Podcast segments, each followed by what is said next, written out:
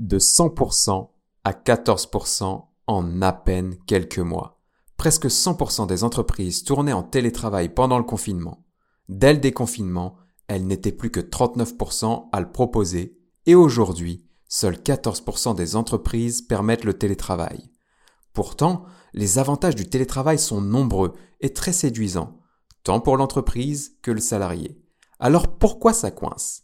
Pour répondre à cette question, j'ai le plaisir de recevoir sur le terrain Patricia Wendling, DRH, chroniqueuse, conférencière et surtout auteur du livre Télétravail mode d'emploi. Patricia est claire sur le sujet. Ce que nous avons vécu pendant le confinement n'est pas le télétravail. Le télétravail ne s'impose pas, il se choisit.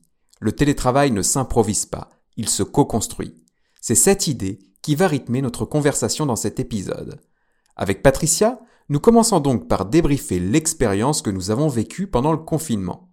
Nous évoquons les difficultés, mais nous soulignons aussi et surtout les succès qui doivent servir de base pour ancrer le télétravail dans nos organisations. De là, nous identifions les trois enjeux à relever pour le faire avec succès. La communication, le management à distance et l'équilibre vie pro-vie perso. Nous commençons par la communication. En passant au télétravail, nous basculons d'un mode de communication orale et instantanée à un mode de communication écrite et différée, d'une communication de proximité à une communication à distance. Et ça, ça pose des problèmes. Tout est sujet à interprétation à distance. Chaque mot écrit et même les silences. Alors comment bien communiquer quand on est en télétravail? Patricia nous donne des astuces très concrètes pour communiquer efficacement et renforcer la cohésion d'équipe. On aborde ensuite le gros morceau, celui du management. Car si les entreprises se montrent toujours réticentes à l'idée de proposer le télétravail, c'est avant tout pour une question de confiance. Si je te vois, c'est que tu bosses, si je te vois pas, c'est que tu bosses pas. La cause du présentéisme est alors aussi responsable de la faible adoption du télétravail par nos organisations. Les défis du management sont donc énormes. Ici, Patricia nous présente sa vision et nous donne des pistes très concrètes à explorer. Selon elle, dans le contexte télétravail, le manager porte trois casquettes. En tant qu'arbitre, il doit décider comment le télétravail va être mis en œuvre chez lui. En tant qu'animateur, il doit veiller à maintenir les liens formels et informels au sein de son équipe. Vous verrez qu'il doit même aller jusqu'à remplacer la machine à café. Enfin, en tant que coach, il doit définir des objectifs précis et aider ses collaborateurs à les atteindre. Ce dernier point est essentiel pour passer efficacement au télétravail car il siffle la fin du micromanagement qui horripile Patricia et beaucoup d'entre nous. Enfin, nous parlons de l'équilibre vie pro-vie perso. Le télétravail augmente les risques psychosociaux, du stress au burn-out, et il est primordial de mettre en place des actions qui garantissent cet équilibre vital. Ici, je pars de ma propre expérience pour permettre à Patricia de nous présenter les choses concrètes à mettre en œuvre pour relever cet enjeu. En conclusion, on change totalement de sujet et ça va vous plaire. J'envie Patricia. Elle a rédigé son livre en trois semaines. De mon côté, j'ai commencé le mien à plusieurs reprises ces dernières années et j'ai toujours abandonné. Du coup, je profite de cet échange pour demander conseil à Patricia et sa réponse pourrait bien me motiver à passer à l'action. Elle résonnera sans doute en vous si écrire un livre fait partie de votre objectif de vie. En tout cas, ma rencontre avec Patricia a été une révélation, et j'espère que vous prendrez autant de plaisir à écouter cet épisode que moi à le tourner. Il est très concret et vous donne des pistes précises à suivre pour faire du télétravail une réussite, que vous soyez salarié, dirigeant, manager ou freelance. Prenez un carnet, un stylo, et descendons donc sans plus tarder sur le terrain avec Patricia Wendling.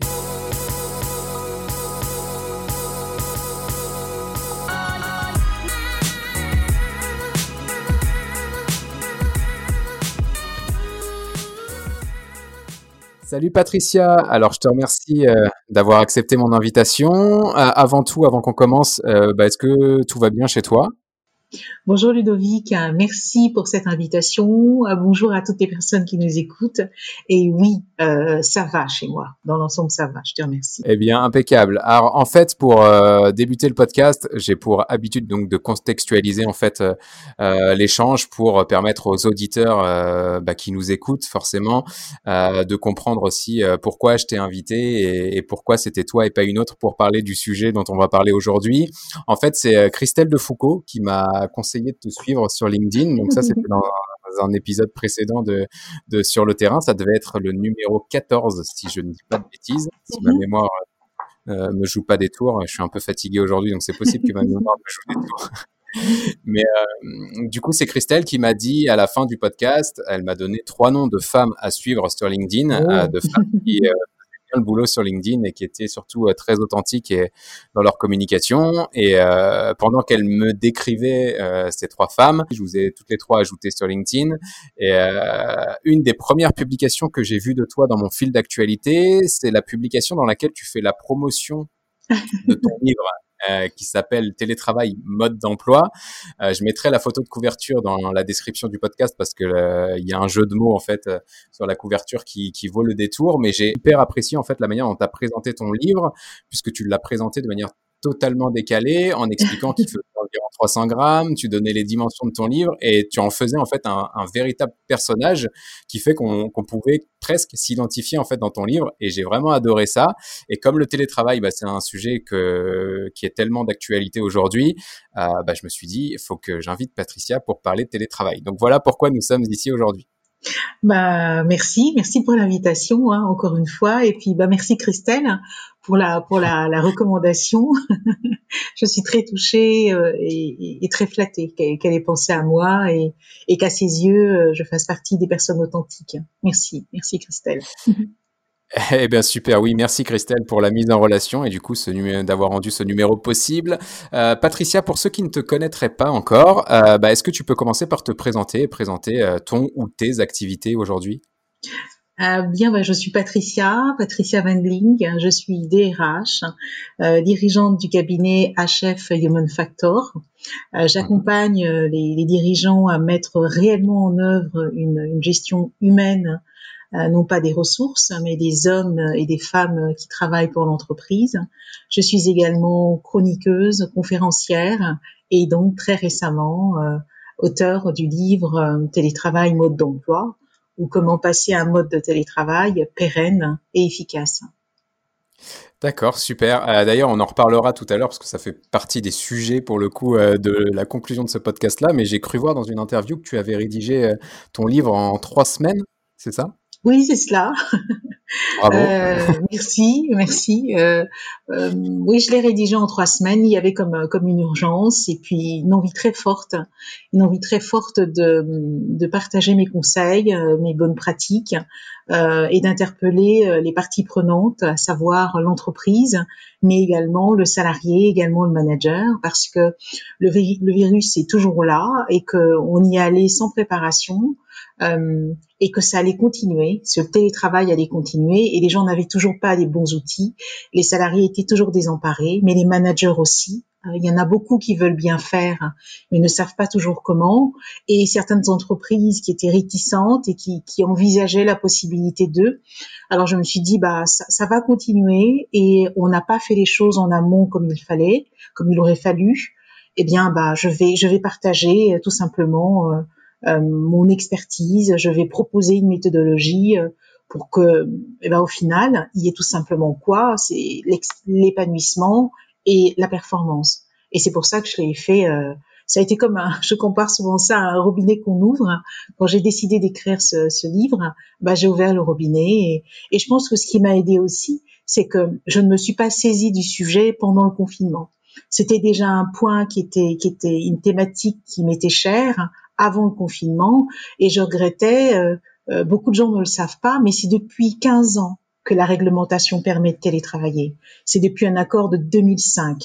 Et 15 ans plus tard, on en est encore à, à, à, à bidouiller, à, rafistoler eh bien pourquoi? Euh, On peut trouver beaucoup de raisons, hein, la numérisation qui n'était pas encore là, euh, euh, mais il y a surtout une majeure, hein, c'était le manque de confiance. Et donc j'avais déjà l'occasion, j'avais déjà eu l'occasion de, de, de m'agacer de ce manque de confiance, et, et ce qui fait que il m'a été facile de, de, de m'intéresser un peu plus au sujet, d'autant que la pratique se généralisait, mais les mauvaises pratiques aussi. Voilà. D'accord, effectivement, bah c'est super résumé du coup et, et, super pitch de ton livre. Forcément, je mettrai le lien euh, euh, pour commander ton livre euh, bah, dans la description du podcast et dans les différentes communications que je pourrais faire à ce sujet-là. bien entendu, je vous recommande forcément d'aller découvrir ce livre parce qu'effectivement, le télétravail c'est un sujet de société. J'ai bien aimé le titre aussi de ton livre qui en fait fait. alors, je mettrai la couverture. C'est difficile de décrire la couverture en audio je vais essayer de faire ça du mieux que je fais, enfin que je peux, pardon. Mais sur ton ta couverture du livre, c'est écrit télétravail, une mode d'emploi, et du coup tu as barré euh, le une pour bien euh, souligner le fait que le télétravail justement c'est pas une mode, mais c'est euh, un fait de société, euh, comme on le disait d'ailleurs en, off en fait pendant notre échange justement euh, pour préparer ce podcast-là. c'est un fait de société, c'est quelque chose qui va s'ancrer justement dans les entreprises. moi, j'avais une vision un peu plus, on va dire, enfin j'ai une vision un peu plus on va dire, un peu plus prudente de ça, du télétravail, euh, dans le sens où j'ai un peu l'impression que les entreprises, quand il y a une crise, effectivement, elles savent, ou dans tous les cas, elles n'ont pas, pas le choix. Quand elles sont forcées, elles le font, donc elles savent intégrer une nouveauté, mais une fois que la situation redevient normale, entre guillemets, là, la normalité euh, dans le actuel, ça va être difficile à, décrire, mais euh, j'ai un peu eu l'impression que, euh, alors c'est peut-être parce que je suis en province d'ailleurs, euh, j'ai eu cette discussion notamment avec Yann Gourvenec dans un autre numéro aussi du podcast sur le terrain, mais en province, j'ai un peu le sentiment que le télétravail, bah, c'était tout le monde pendant le confinement parce que bah, forcément on n'avait pas d'autre choix, mais qu'une fois que le déconfinement a été sifflé, bah, j'ai l'impression que les gens, la grosse majorité en tout cas, des salariés sont retournés au bureau. Quel est ton avis toi justement par rapport à ça? Est-ce que finalement c'est c'est pas qu'une mode liée au confinement. Est-ce qu'on est vraiment, euh, est-ce que toi tu ressens vraiment le télétravail euh, comme un, vraiment, oui, un fait de société hein, et euh, bah, plus qu'une tendance en fait? Eh ce n'est sûrement pas une mode, hein. ce n'est sûrement pas la petite robe noire que tout le monde doit avoir dans son placard. Ce n'est absolument pas une mode. Et à toutes les entreprises qui veulent en faire une mode, euh, parce que simplement elles attendent à, chaque fois, elles attendent euh, des menaces de grève, de perturbations de transport, de mouvements de gilets jaunes. Ça va être encore l'actualité bientôt. À toutes ces entreprises là qui attendent d'être dans cette urgence là on l'a été là avec le confinement en, en situation de pandémie, eh bien c'est un tort. C'est un tort parce que ce n'est pas une mode, ce n'est même pas un effet de mode, c'est un réel mode. C'est un mode de travail et non une mode. C'est un mode de travail et on doit y réfléchir et arrêter de laisser l'urgence nous dicter nos façons de travailler. C'est bien dommage parce que quand on fait ça, tout ce qu'on fait dans l'urgence, c'est pas terrible. Et, les gens là, ça a été le cas, ils y sont allés sans préparation, sans accompagnement, du jour au lendemain, et ils ont assuré. Et tous les, arguments d'hier hein, qui étaient invoqués pour refuser ce télétravail, eh ben, sont tombés. Bien sûr qu'il y a eu des risques, bien sûr qu'il y a eu des déconvenus, mais justement, posons-nous, réfléchissons-y, apportons les bonnes solutions. Le télétravail se pense et se co-construit.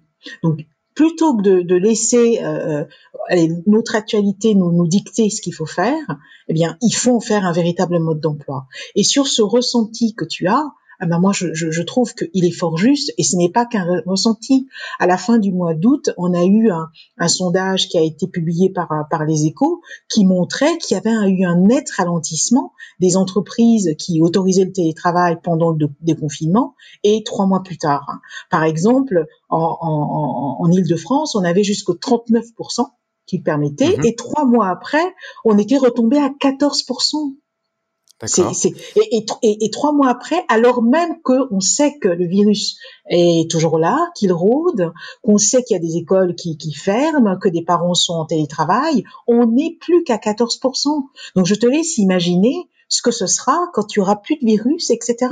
Donc, et ça, c'est une erreur. C'est une erreur. Je ne dis pas que tout le monde doit autoriser le télétravail. Je dis attention, ne, ne, ne, ne cédez pas, n'y voyez pas qu'un phénomène de mode, c'est beaucoup plus que cela. Et nous gagnerions justement en faire un vrai mode de travail. Eh ben ça marche. Bah du coup merci Patricia, tu me tends euh, la perche parfaite pour ma question suivante, qui justement tourne bah, autour des avantages. Si on doit convaincre effectivement les 86% du coup des entreprises qui nous écoutent et qui euh, euh, ne proposent plus le télétravail aujourd'hui, quels sont les avantages du télétravail? Et du coup aussi, bah, si on peut faire le penchant de ça, quels sont les risques du télétravail selon toi? Les avantages, on les trouve tant du côté de l'entreprise que du côté du salarié donc c'est déjà pas mal. On, a mhm. priori, on part vers quelque chose de gagnant-gagnant. Et pour l'entreprise, le premier avantage qui vient à l'esprit, c'est une hausse de la production et de la productivité.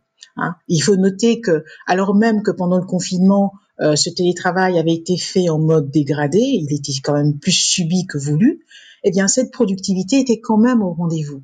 Un autre avantage, c'est que ça fait de l'entreprise euh, une, une organisation innovante et agile.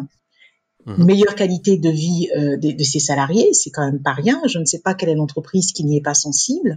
Une baisse de l'absentéisme de courte durée et du turnover, baisse de l'absentéisme du courte durée. Eh ben, j'ai, euh, moi, je vis très bien avec l'idée que j'ai mon livreur de chez Darty qui doit venir me livrer mon, ma, machine à laver.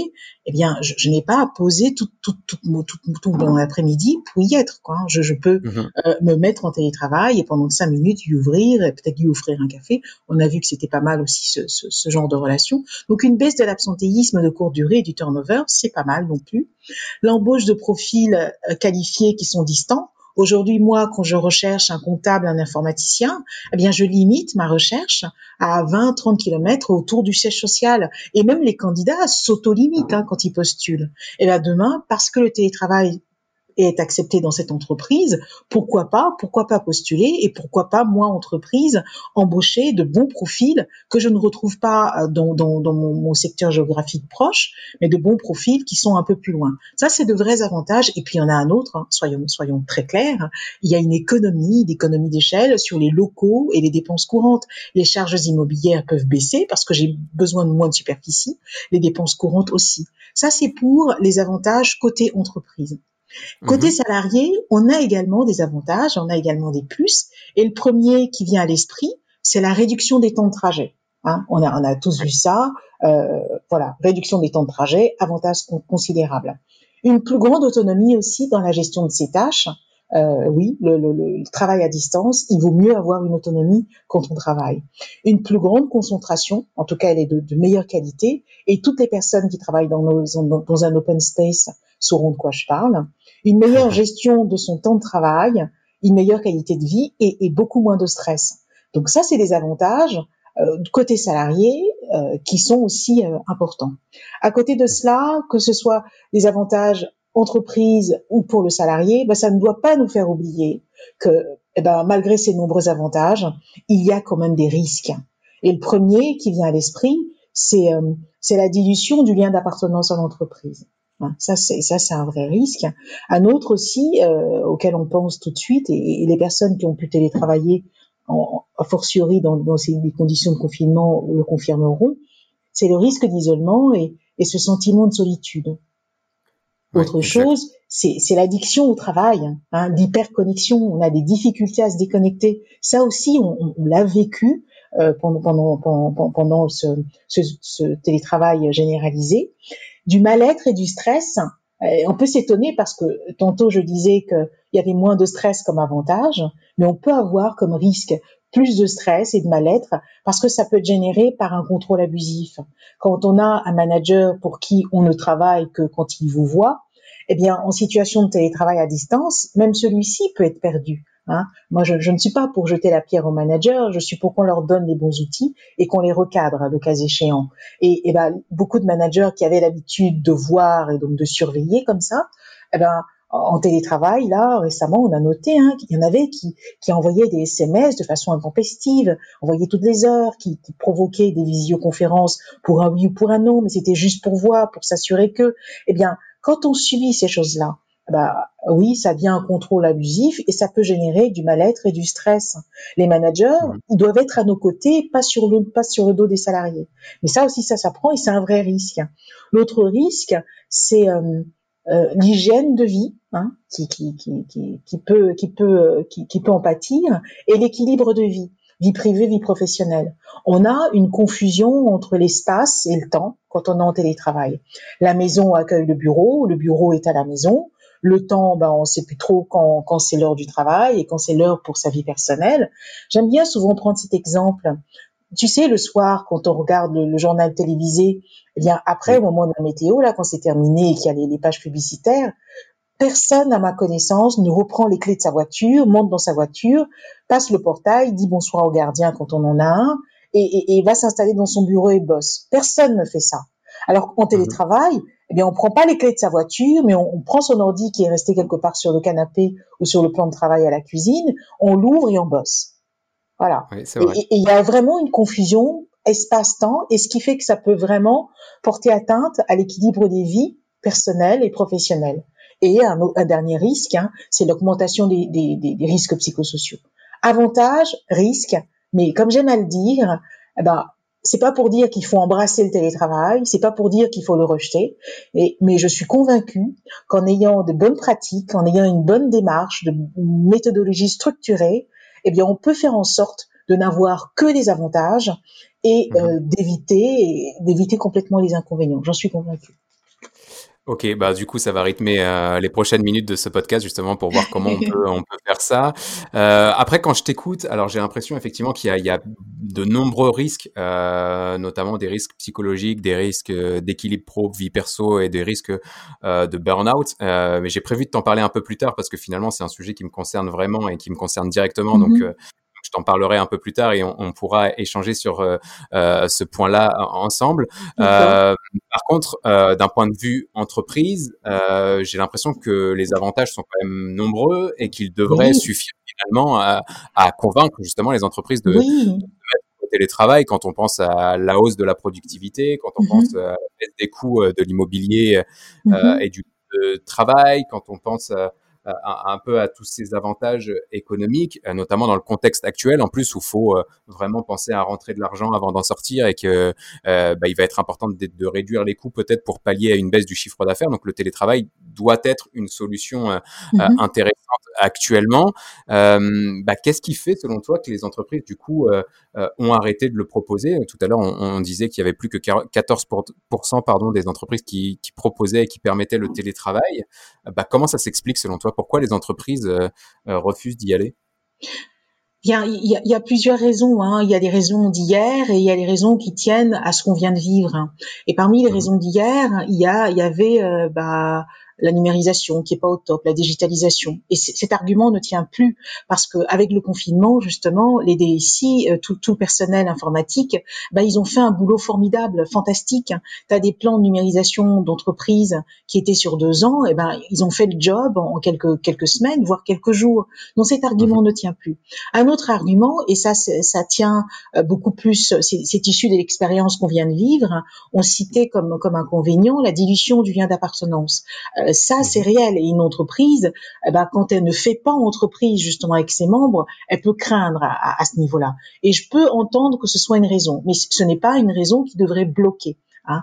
Euh, J'y reviendrai plus tard. Et l'autre raison, qui pour moi est, la principale, qu'il était déjà hier et qu'il est encore aujourd'hui, c'est malheureusement l'absence de confiance. C'est le manque de confiance. C'est les raisons pour lesquelles on ne le faisait pas avant et qu'on laissait toujours les urgences nous, dicter notre conduite et que dès que ces urgences étaient, gérées, eh bien on revenait comme avant. Il y a cet attachement à faire comme avant. Eh ben comme avant, c'est quoi? C'est je n'ai pas confiance. Euh, je te vois donc tu travailles. Je ne te vois pas, donc tu ne travailles pas. C'est ce qui génère déjà un des mots qu'on a en entreprise, c'est le présentéisme. Hein. Ah, il faut quand même savoir que on a encore un pays dans lequel, quand, tu t'en vas à 4h30, 5h, on te souhaite une belle après-midi. Tout le monde en rit, mais c'est la réalité. On a encore le, pays où on fait du présentéisme, t'as plus rien à faire, mais tu restes pour qu'on te voit parce qu'on a associé euh, l'idée que quand on te voit, tu travailles, ce qui est complètement erroné. La présence ou le temps de présence n'est pas synonyme de, de, de performance. Hein. Il faudrait qu'on apprenne aussi à, à, à, abandonner la montre pour s'intéresser davantage aux résultats. Et je trouve et je pense que c'est ce manque de confiance qui est un pilier du télétravail qui aujourd'hui fait encore défaut. Hein. Et, et mmh. c'est pour ça que beaucoup n'y vont pas. Eh, on, on, te dira oui, mais c'est le moment de c'est le moment de reconstruire. Euh, il y a la crise économique qui est à nos portes. Euh, c'est le moment de rassembler les troupes pour, pour moi, c'est un prétexte. C'est vrai, mais c'est un prétexte. C'est un prétexte pour, pour dire non comme ça. Fin, fin de la discussion. Circuler, il n'y a plus rien à voir, c'est un problème. Moi, j'ai eu des retours de personnes où les entreprises, et même il y a des organisations euh, syndicales qui sont en plein négo en ce moment, tu le sais, avec le patronat, on est le 22 septembre, et tout le monde attend que, que, que, ça, que quelque chose, non pas la fumée blanche, mais qu'il y ait un accord, bah, qui, me, qui me mhm. disent, ça a démarré par, allez, hop, hop, hop, fini le télétravail, maintenant, euh, fini les vacances quoi. On, retourne mm. bosser. Donc quand tu as encore des réflexions comme ça de finir les vacances, alors que tu sais que les gens se sont donnés dans les pires conditions qui soient, ils se sont investis pour la survie de leur entreprise, ils, étaient ils étaient sur le pont. Tu te dis qu'il y a du boulot, quoi. Il y a, vraiment à revoir ce manque de confiance.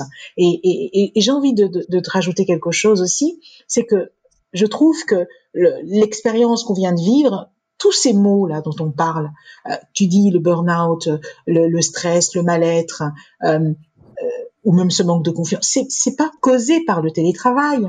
Ce sont des mhm. mots qui existaient déjà, même quand on travaillait dans, dans, dans les locaux de l'entreprise. Le télétravail a eu simplement l'effet d'une loupe. Hein, comment comment se fait-ce que cette autonomie qu'on qu'on demande, tu ne vois pas une annonce de job qui te demande tes diplômes, l'expérience, etc. et l'autonomie? Hein. Et, donc, hmm. on est censé embaucher des gens autonomes. Et, une fois que ces gens sont en place, eh ben, ben pour l'autonomie, il faudra repasser. Quoi. Tu vas d'abord faire comme ça, de cette façon, etc., etc. Et oui, on se rend compte qu'en télétravail, il y a plutôt intérêt à être autonome. On se rend compte qu'en télétravail, il y a plutôt intérêt à faire confiance. Mais c'est déjà des mots qu'on retrouve dans l'entreprise.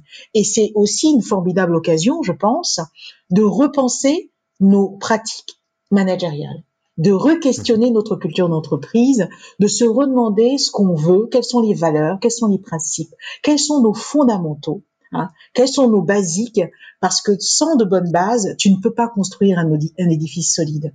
Et oui, voilà, voilà, je ne sais pas si je, je réponds à ta question, mais ah mais tu réponds parfaitement du coup. Euh, après euh, nous on alors du coup nous on, accompagne nos clients dans tout ce qui est digitalisation, marketing et commercial euh, et donc on a l'habitude d'être confronté à des entreprises justement qui font face à un changement et on, se rend compte bah, que comme quand ils font face à un changement en fait ils passent par une certaine courbe du deuil. Tu bah ça c'est la, la, conduite du changement que tous ceux qui sont familiers avec le concept connaissent. J'ai l'impression que c'est un peu pareil aussi avec le télétravail c'est que le télétravail va profondément changer la manière donc d'organiser une entreprise, la mhm. structure de l'entreprise, la manière de manager une entreprise, et que du coup les décideurs dans ces entreprises-là euh, préfèrent occulter euh, le sujet justement du mhm. télétravail de peur à avoir à se poser les bonnes questions.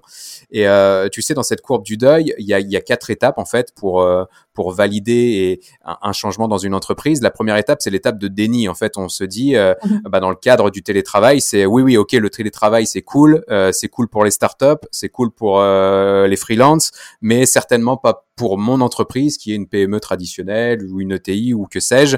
Euh, j'ai un peu l'impression qu'il y a justement euh, euh certains dirigeants qui sont un peu de la vieille école, ce que tu décrivais finalement tout à l'heure, et qui souhaitent avoir le contrôle sur tout et notamment sur leurs collaborateurs. Bah, j'ai l'impression que ces dirigeants-là, ils sont vraiment en phase de déni. C'est le télétravail, non, c'est pas pour moi.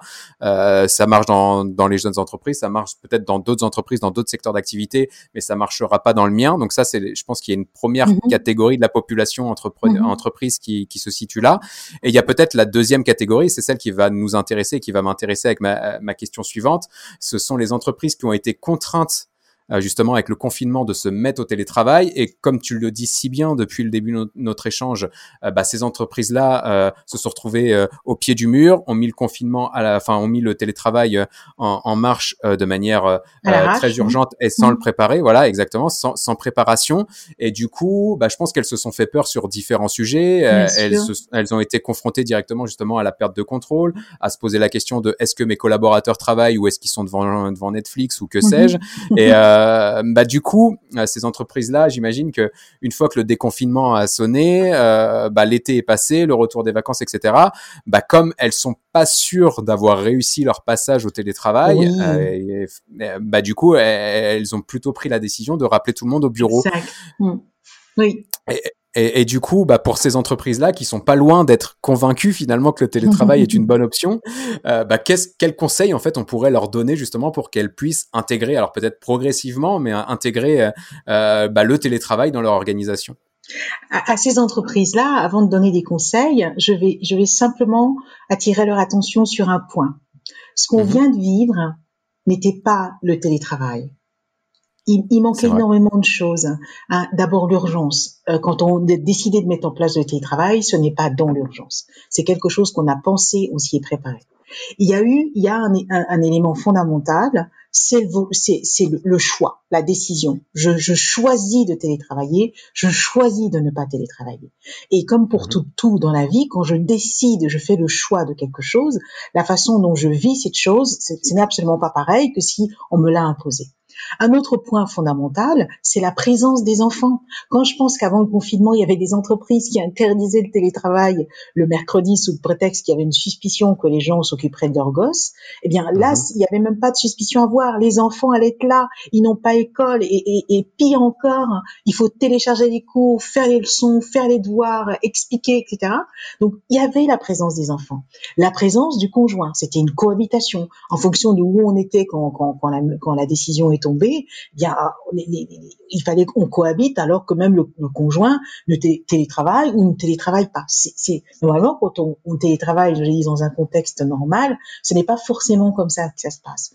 Un, autre mhm. point, c'était les équipements. Hein, les gens se sont retrouvés du jour au lendemain eh ben, sans équipement. Il y en avait qui devaient utiliser leur, leur ordi perso avec des, des, des, des, conséquences lourdes pour la sécurité des données de l'entreprise, pour tout ce qui est cyberattaque.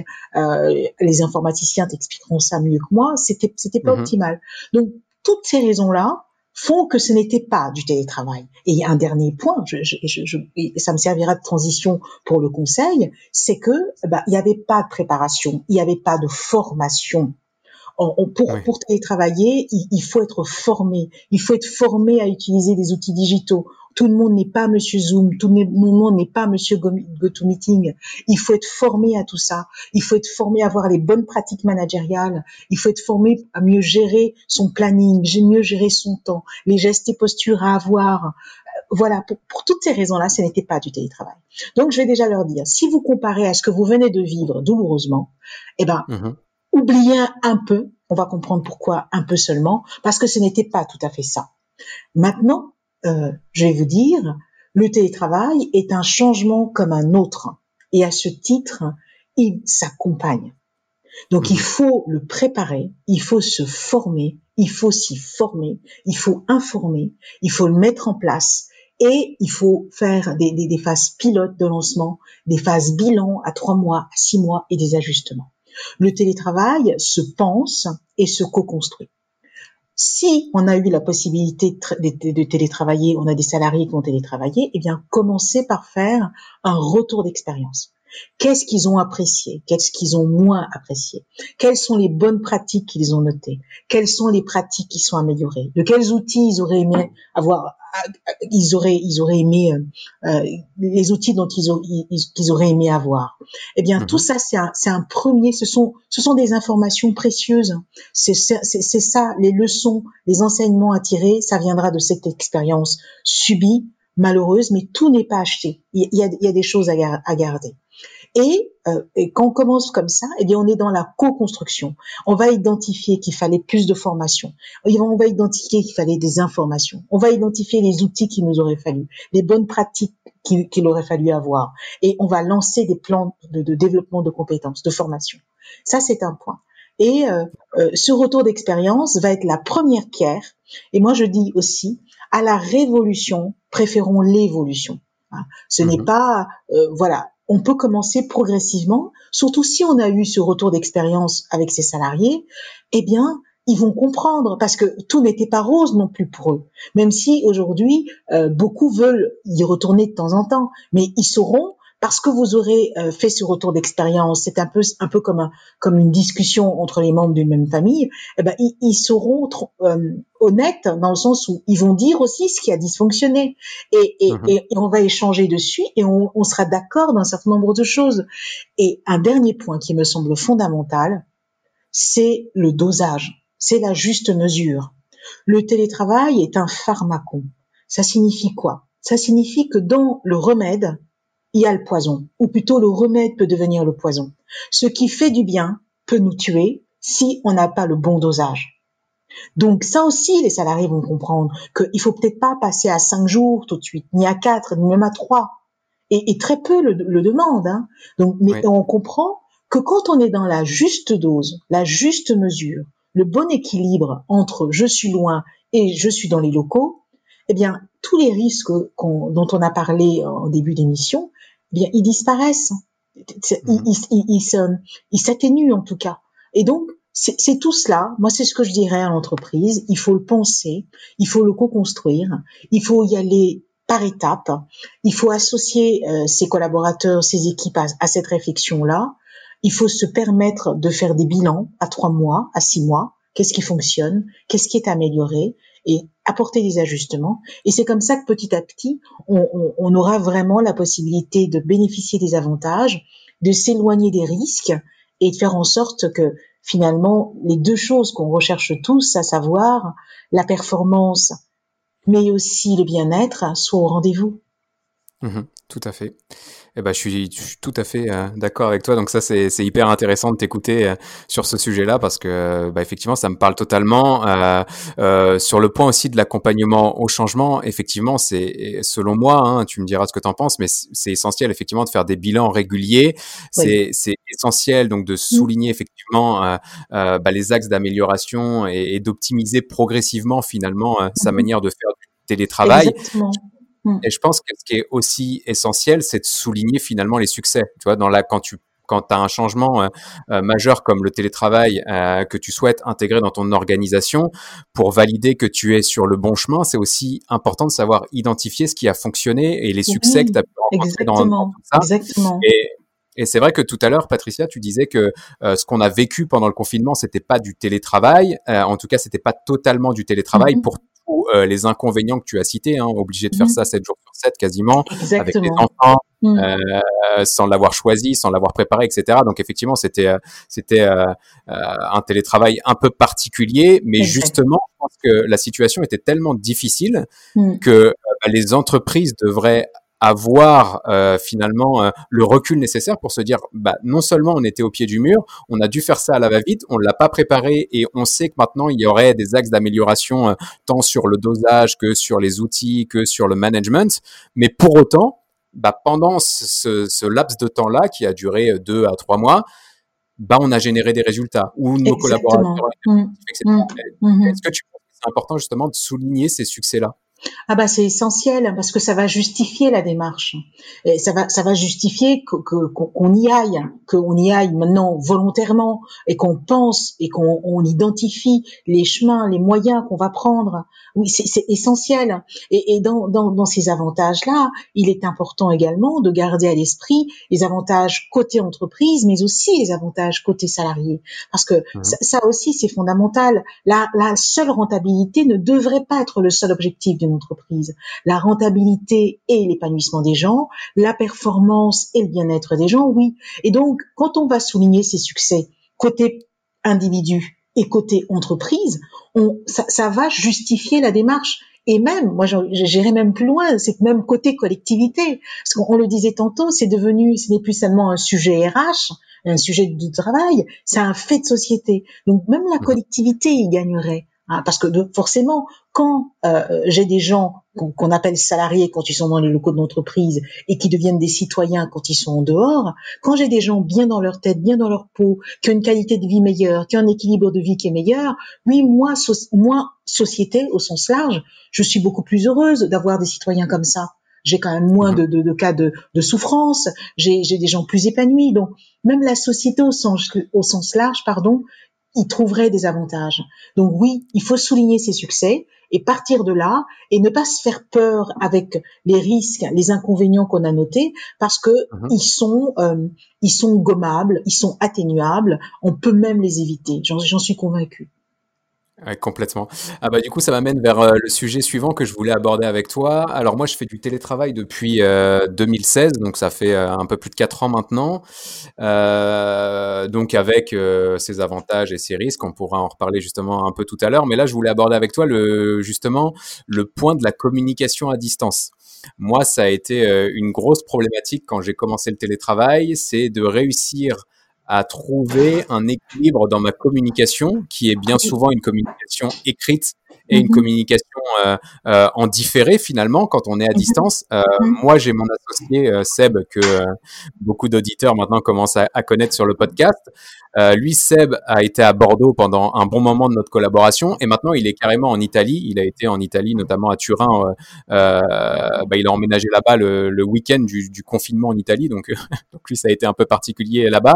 Mais tout ça pour dire que en fait dans notre organisation, que ce soit notre communication entre moi et Seb et notre communication avec nos clients qui sont pas présents là où on, travaille. Finalement, nos clients sont partout en France, donc on doit communiquer avec eux par mail, alors via des outils euh, euh, de discussion différés de type Slack par exemple ou Trello, etc. Donc on est toujours dans une communication écrite donc qui est sujette à interprétation. On est toujours dans une communication euh, euh, en différé ou alors qui euh, peut susciter une certaine pression justement de la réponse immédiate. Bah, puisqu'on m'a envoyé un message tout de suite, bah faut que je réponde. Bah typiquement, tu prenais l'exemple de tout à l'heure, à la fin du JT, est-ce qu'on va au travail, on prend sa voiture et on va bosser? Bah non, mais là aujourd'hui, sous la pression de je ne sais quoi d'ailleurs, on, on, ouvre son ordinateur pour répondre à un email ou un message qu'on a pu recevoir. Enfin, moi, c'est un sujet qui m'a posé problème, la communication, de, de, de, passer d'une communication orale et instantanée à une communication écrite et différée. Ça a été difficile pour moi. Depuis, on a mis en place des solutions et notamment, euh, on, a réglé le, le, curseur et le dosage. Je pense que c'est un, un, un, des points euh, que tu pourrais nous, nous présenter. Mais justement, euh, quel est ton avis sur ça, cette communication, la communication à distance? Et est-ce que tu aurais des conseils justement pour aider euh, les personnes qui télétravaillent à mieux communiquer euh, euh, bah, dans, dans, ce type de communication écrite et différée? Tu vois, tu parles de la communication écrite et différée. oui, je m'arrêtais déjà sur écrite. Donc, le conseil que je donnerais, c'est qu'on a le télétravail institue de fait une, distance, une distance physique, et on doit et on a, fort heureusement, grâce à tous ces outils formidables, euh, ben, on est resté proche malgré la distance.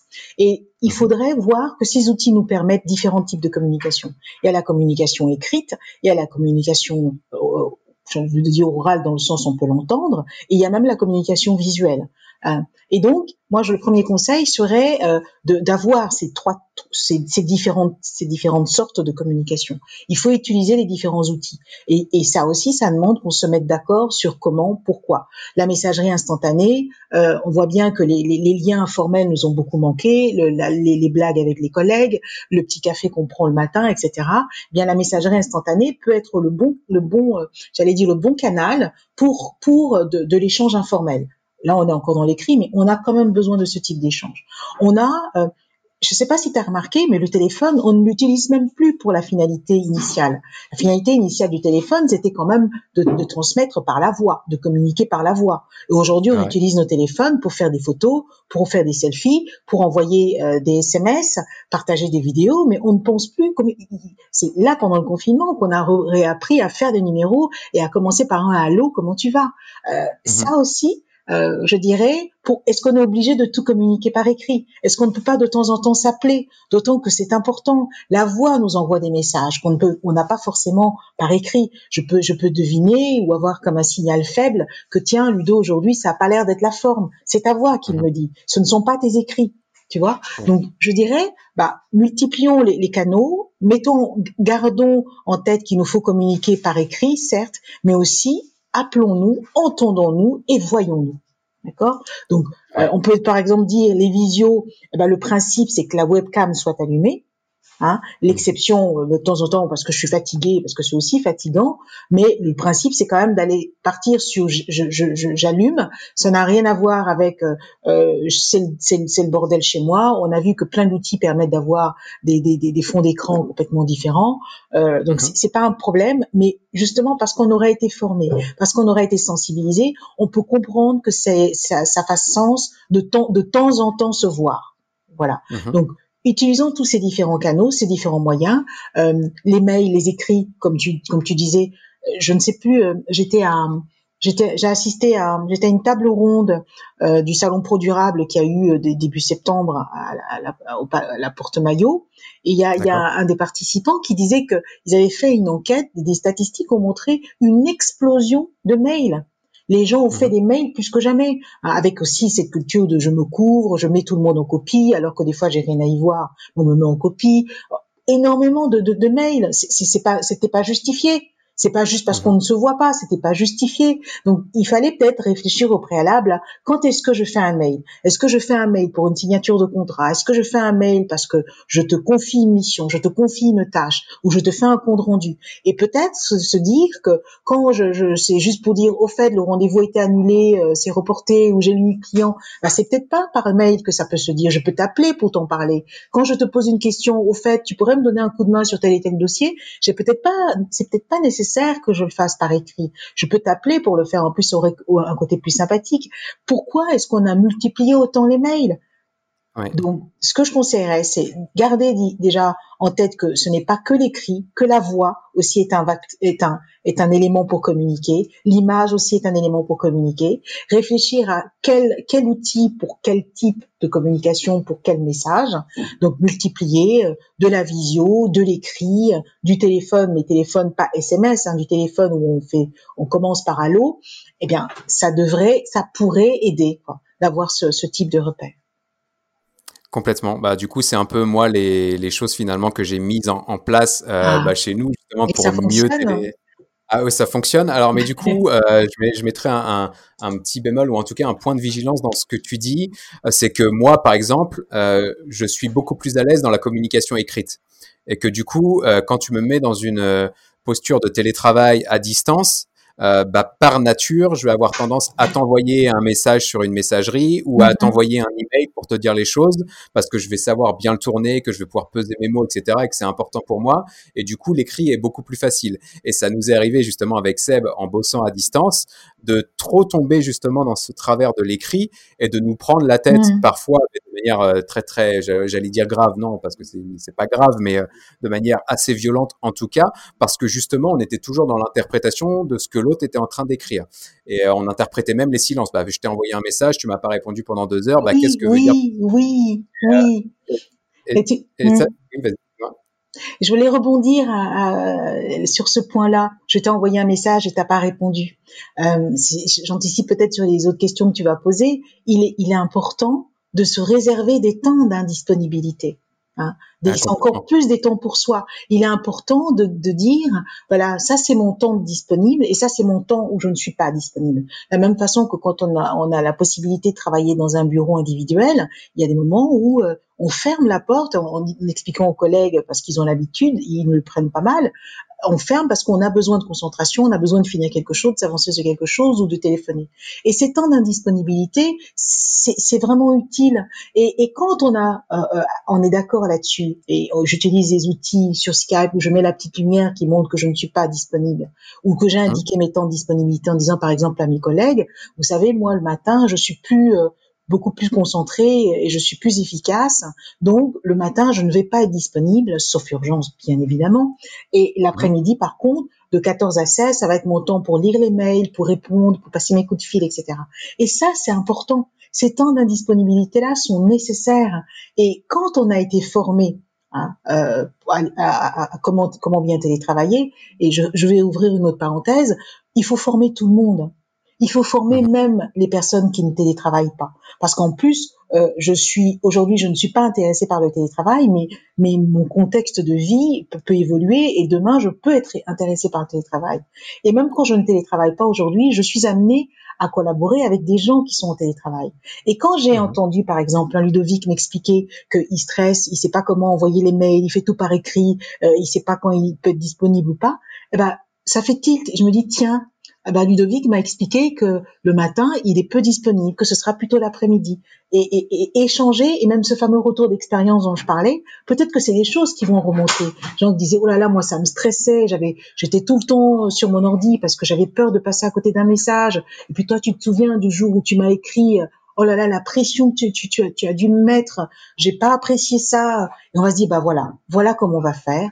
On va dire que l'écrit, c'est pour ça. On va dire que le téléphone, c'est pour ça. On va dire qu'il est normal de se réserver des temps, des temps d'indisponibilité. On va dire que quand on bosse, on explique à son, à son équipe, au service, qu'on est plutôt du matin, qu'on est plutôt de l'après-midi, etc., etc. Et, et tout ça fera que on connaîtra tous les règles du jeu et on aura mhm. tous défini les moyens euh, qui, qui, qui, qui, vont, qui vont bien à chacun. Et voilà, je, et je referme la parenthèse. Eh ben super. Euh, bah du coup c'est effectivement ce que nous on a fait. Du coup on a processé ça et euh, effectivement en remettant tout à plat pour comprendre justement euh, bah, pourquoi on avait ces difficultés de communication là. Bah on s'est rendu compte qu'effectivement déjà d'être tout le temps disponible sur la messagerie c'était pas bon parce que déjà il y avait un manque de, enfin une problématique de, productivité parce que tu étais interrompu régulièrement par les messages. Il y avait effectivement ce, ce, cette problématique de dire bah puisqu'il est connecté et qu'il a pas répondu à mon message, bah qu'est-ce que veut dire son silence? Donc ça c'est plein de petits enfin, tu, vois, si je devais donner euh, des conseils, moi, par rapport à mon retour d'expérience, c'est déjà effectivement de définir des plages. Et nous, c'est ce qu'on a fait pour tout ce qui est communication écrite. Maintenant, euh, chez nous, euh, mes clients savent que j'ai certains créneaux pour eux et pas d'autres. Euh, mon associé sait que je suis plutôt disponible en début de journée ou en fin de journée pour répondre à ses messages, mais que sinon ça sera plutôt par téléphone, etc. Mm-hmm. Donc mm-hmm. ça a amélioré les choses. On a aussi euh, intégré des points réguliers en vidéo. Ça c'est un point qui est Mmh. important parce qu'effectivement de se parler, de se parler euh, par écrit, euh, mmh. euh, bah oui ça va vite et parfois oui c'est plus confortable pour moi qui suis plus quelqu'un qui écrit, qui parle, mais toujours est-il que c'est toujours plus convivial aussi de se voir, de, se mmh. voir et de voir la tête, de voir des sourires, etc. Donc les visios c'est c'est c'est c'est hyper important et j'avais. Ah, je suis ravie de t'entendre dire ça. Oui, les visios c'est important. Ah ben, ouais, ouais, complètement, complètement. Et j'avais un troisième point que je voulais décrire, mais que j'ai oublié en cours de route. Donc ça, ça c'est que ça devait pas être un. Excuse-moi. Non, non, mais non, mais c'est moi en fait, parce que je, je le sentais. tu vois, quand je continuais ma phrase, je sentais que j'avais un troisième point qui devait venir, mais que je l'avais perdu. Donc, mais c'est pas très grave. Donc j'ai parlé de la communication effectivement euh, écrite, donc de bien se mettre des créneaux, etc. La communication mm ça c'est important. Et oui, le troisième point que je voulais dire, c'est un truc que moi j'ai intégré pendant le confinement et qui marche hyper bien et qui m'a, enfin qui est un bon juste milieu justement pour moi qui suis plus à l'aise à l'écrit et entre guillemets dans la préparation de, de, de, de, ce que je veux dire et du message que je veux faire passer, mm-hmm. euh, plutôt que de passer des coups de fil euh, euh, ou en tout cas de passer trop de coups de fil, j'ai pris maintenant l'habitude d'envoyer des messages vocaux. Bah, ça c'est grâce notamment à Christelle. c'est vrai qu'elle pratique beaucoup. Moi, j'ai découvert ça grâce à elle aussi. et eh ben, tu vois, elle a changé la vie de beaucoup de monde par rapport à ça, parce que moi, du coup, euh, que ce soit mes prospects, mes clients ou euh, mes collaborateurs, euh, bah, j'ai pris l'habitude de leur envoyer des messages vocaux et du coup moi ça me permet d'avoir un contact aussi un peu plus convivial qu'à l'écrit mm-hmm. et ça mm-hmm. me permet d'avoir le bon juste milieu justement entre bah, le spontané 100% de tout dire à l'oral et l'écrit du coup je pense que c'est un bon enfin ça, ça, mérite d'être testé en tout cas mm-hmm. Ah bah, très bien. Voilà. Je trouve que ce, ce retour d'expérience est, est, extrêmement riche hein, et je pense que beaucoup, beaucoup, beaucoup d'auditeurs et d'auditrices vont se reconnaître euh, dedans. Et, et, je vais, je vais en profiter pour dire que si elles ne se reconnaissent pas, tu dis, moi je suis plus pour l'écrit, euh, j'aime bien, etc. Et c'est, c'est pas grave, hein, c'est pas grave. Il n'y a pas quelqu'un qui fait mal, il y a, quelqu'un, il y a quelqu'un d'autre qui fait, qui fait bien. C'est pas grave. C'est, c'est, c'est comme ça que tu l'as vécu, c'est comme ça que tu l'as ressenti. Ce sont ça les outils que toi tu as mis en place pour pour t'en sortir pour rester performant tout en étant bien dans ton job, bah, les, mmh. les personnes qui nous écoutent, bah, elles peuvent elles peuvent mettre autre chose. Il y en a qui préfèrent euh, plutôt que d'écrire, qui préfèrent euh, euh, juste envoyer des petits messages, des, des, des, plutôt que de faire de grandes phrases. Parce que dès que tu fais un mail, tu as les formules de politesse. Je dis pas qu'on est impoli quand on n'écrit pas, mais c'est beaucoup plus lourd, c'est beaucoup plus formel, etc.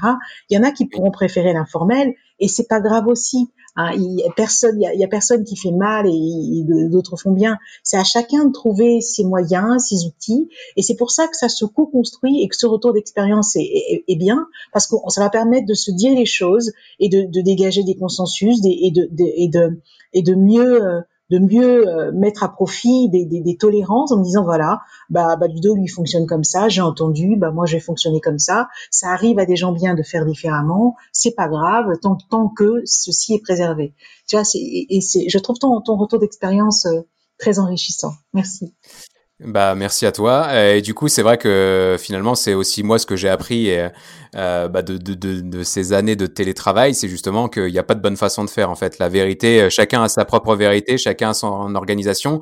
Et je pense que bah, du coup, ça va m'amener progressivement au sujet du management parce que finalement, euh, euh j'ai un peu l'impression que bah, les managers, alors je sais pas, enfin, je pense que c'est un peu lié à tout ça, mais par manque de formation justement sur le sujet, euh, par manque de préparation et peut-être par manque d'empathie, ont envie ou aimeraient que leurs équipes télétravaillent de la même manière. Alors que ça, c'est impossible. Enfin, il y a, y a, des gens bah, comme moi qui sont plus à l'écrit, Seb, mon associé, qui est plus à l'oral. Euh, nous, on est vraiment quasiment deux extrêmes, moi de l'écrit et lui de l'oral. Bah, il fallait qu'on trouve un, un terrain d'entente à ce niveau-là, mais on, on peut pas télétravailler de la même manière. On a deux caractères différents et deux modes de fonctionnement différents, et il y en a pas un qui est mieux que l'autre. C'est juste que c'est plus confortable pour chacun, euh, enfin son, chacun son mode quoi. Mais euh, du coup, euh, on a beaucoup parlé de, des salariés justement et des conseils, et on a beaucoup parlé des salariés et des entreprises d'ailleurs, des, des conseils pour mettre en place efficacement le télétravail.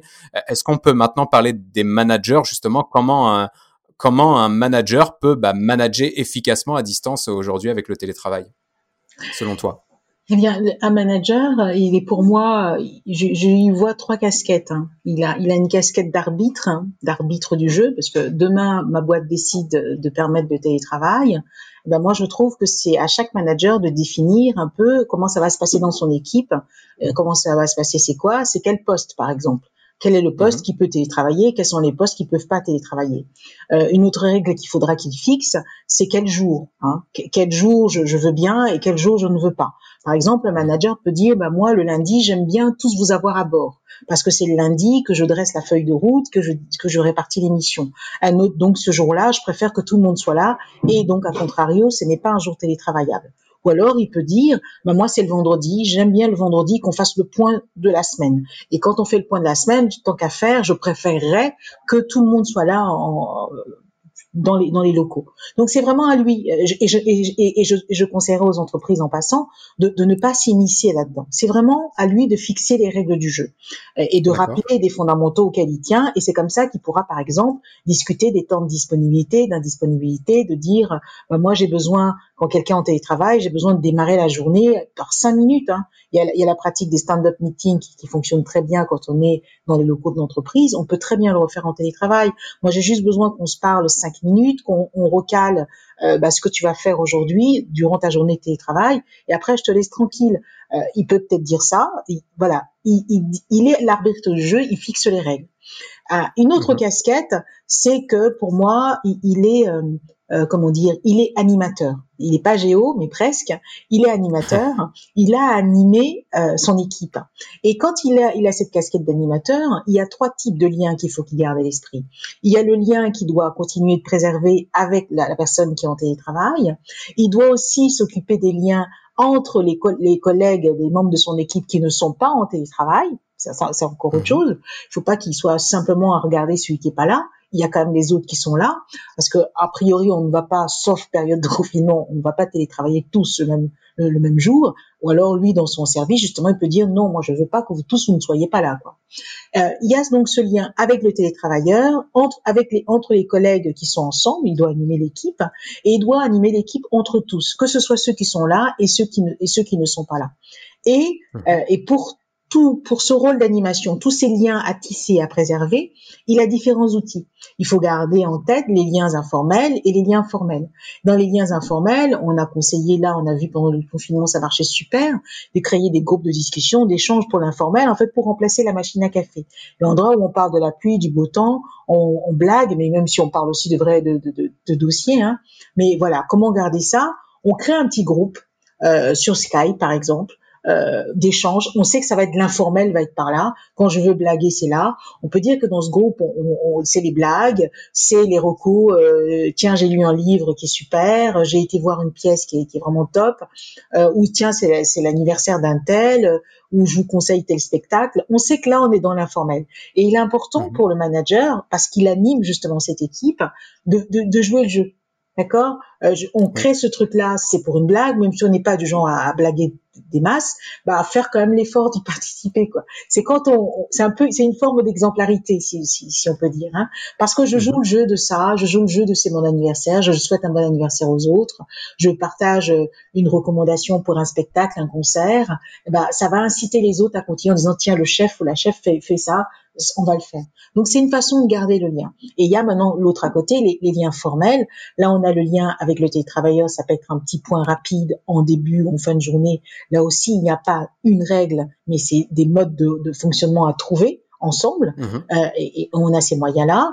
Euh, on a euh, on peut faire des points euh, hebdo, on peut faire euh, des points mensuels. Ça dépend parce que ce qu'on a vécu pendant le confinement demandait des points un peu plus réguliers. Mais normalement, un, collaborateur qui, qui s'absente un jour par semaine ou deux, est-ce que j'ai vraiment besoin de faire des points hebdo? Surtout que j'ai réservé, mettons le lundi ou le vendredi à la réunion de service, donc a priori je vais le voir. Vous voyez, mhm. enfin tu vois, c'est pas tout à fait pareil.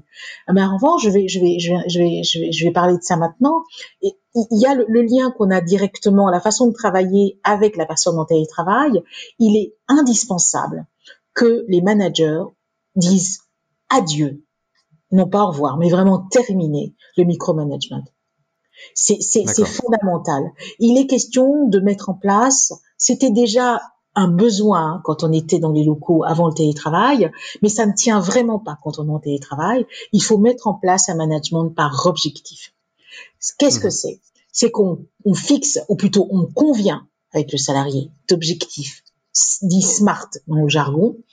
S comme spécifique? Ludo, je veux que tu m'appelles trois clients. Spécifique, mmh. c'est appeler les clients. Mesurable, donc je sais au bout de la semaine si tu as appelé les trois clients. Je sais le mesurer. Mesurable. A comme ambitieux mais atteignable. Je vais pas te demander d'en appeler 100 parce que bah, une journée ça a que 24 heures, que tu travailles 8 heures, etc. Donc ambitieux mais atteignable.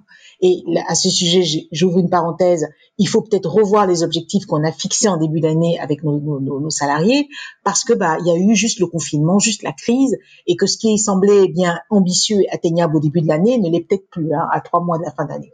Je referme la parenthèse. R comme réaliste et réalisable était temporel par rapport à un timing. Donc, quand je mhm. conviens de cet objectif, je dis, bah, Ludo, tu es en télétravail, fort bien, mais alors je veux que tu m'appelles deux clients d'ici vendredi, par exemple.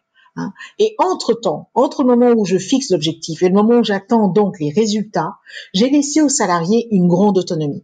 Je te laisse te débrouiller de comment tu vas faire pour joindre ces clients, les moyens, est-ce que ça va être par SMS, est-ce que ça va être par en visio, j'en sais rien. Est-ce que tu vas te déplacer, je ne sais pas. Je te laisse être autonome et ben et le salarié va être super content justement d'être enfin autonome. Donc c'est pas plus mal.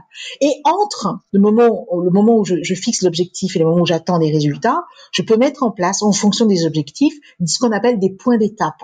Les points d'étape mmh. permet, ça permet de suivre l'avancement du projet et puis surtout de, dire aux salariés est-ce que tu as besoin d'aide? Est-ce que tu as besoin de mon expertise en tant que manager? Parce que souvent les managers, ils ont quand même l'ancienneté, l'expérience, l'expertise, etc. Est-ce que tu as besoin de mon aide en tant que manager? Oui, non, très bien, continue. Euh, est-ce que tu as besoin de plus de moyens? Est-ce que tu as besoin d'une formation, par exemple? Tu t'es rendu compte que, bah, que pour appeler des clients, bah, il fallait vous maîtriser un certain nombre de formules, de politesse, il y a une façon d'emmener le sujet. Enfin, il y a des formations pour ça. Est-ce que tu as besoin de formation? Est-ce que tu as besoin de plus de temps? Finalement, euh, le faire en trois jours pour vendredi, c'est un peu short. Il va peut-être falloir qu'on me donne une semaine supplémentaire. Donc, ces points d'étape permettent de voir s'il y a besoin de moyens, de temps, de budget, etc. et de s'assurer que ça va bien, ça se passe bien. Et, donc, on attend le salarié à la ligne d'arrivée, le jour du rendez-vous, avec les résultats. C'est, mhm. et tout le monde a gagné. Le, manager, il, est, il, a, il a pu là être sur le dos du salarié. Le salarié, lui, s'éclate parce qu'il est autonome, on le laisse faire. Il y met de lui-même, il révèle, il se révèle, il révèle son potentiel, toutes ses capacités, ses compétences. Et donc, il vient le jour dit, à l'heure dite, euh, au rendez-vous avec les résultats.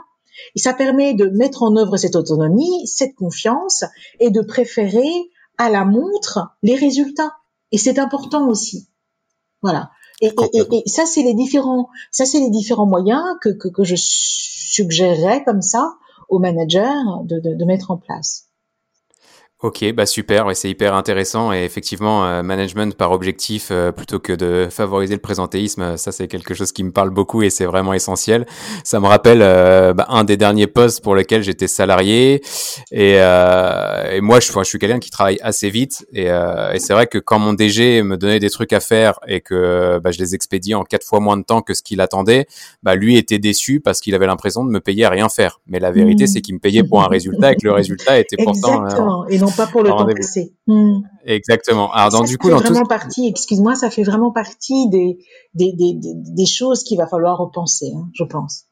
Ah bah carrément. Bah puis là, moi je le vois avec euh, tous mes clients. Donc nous, on accompagne beaucoup de boîtes avec des commerciaux notamment et des commerciaux qui sont encore objectivés au nombre d'appels passés, au nombre de rendez-vous euh, euh, obtenus, etc., au nombre d'emails envoyés. Enfin ça, ça fait juste plus sens dans le, dans le contexte en plus dans lequel on est. Enfin de prospecter de cette manière-là en volume, etc.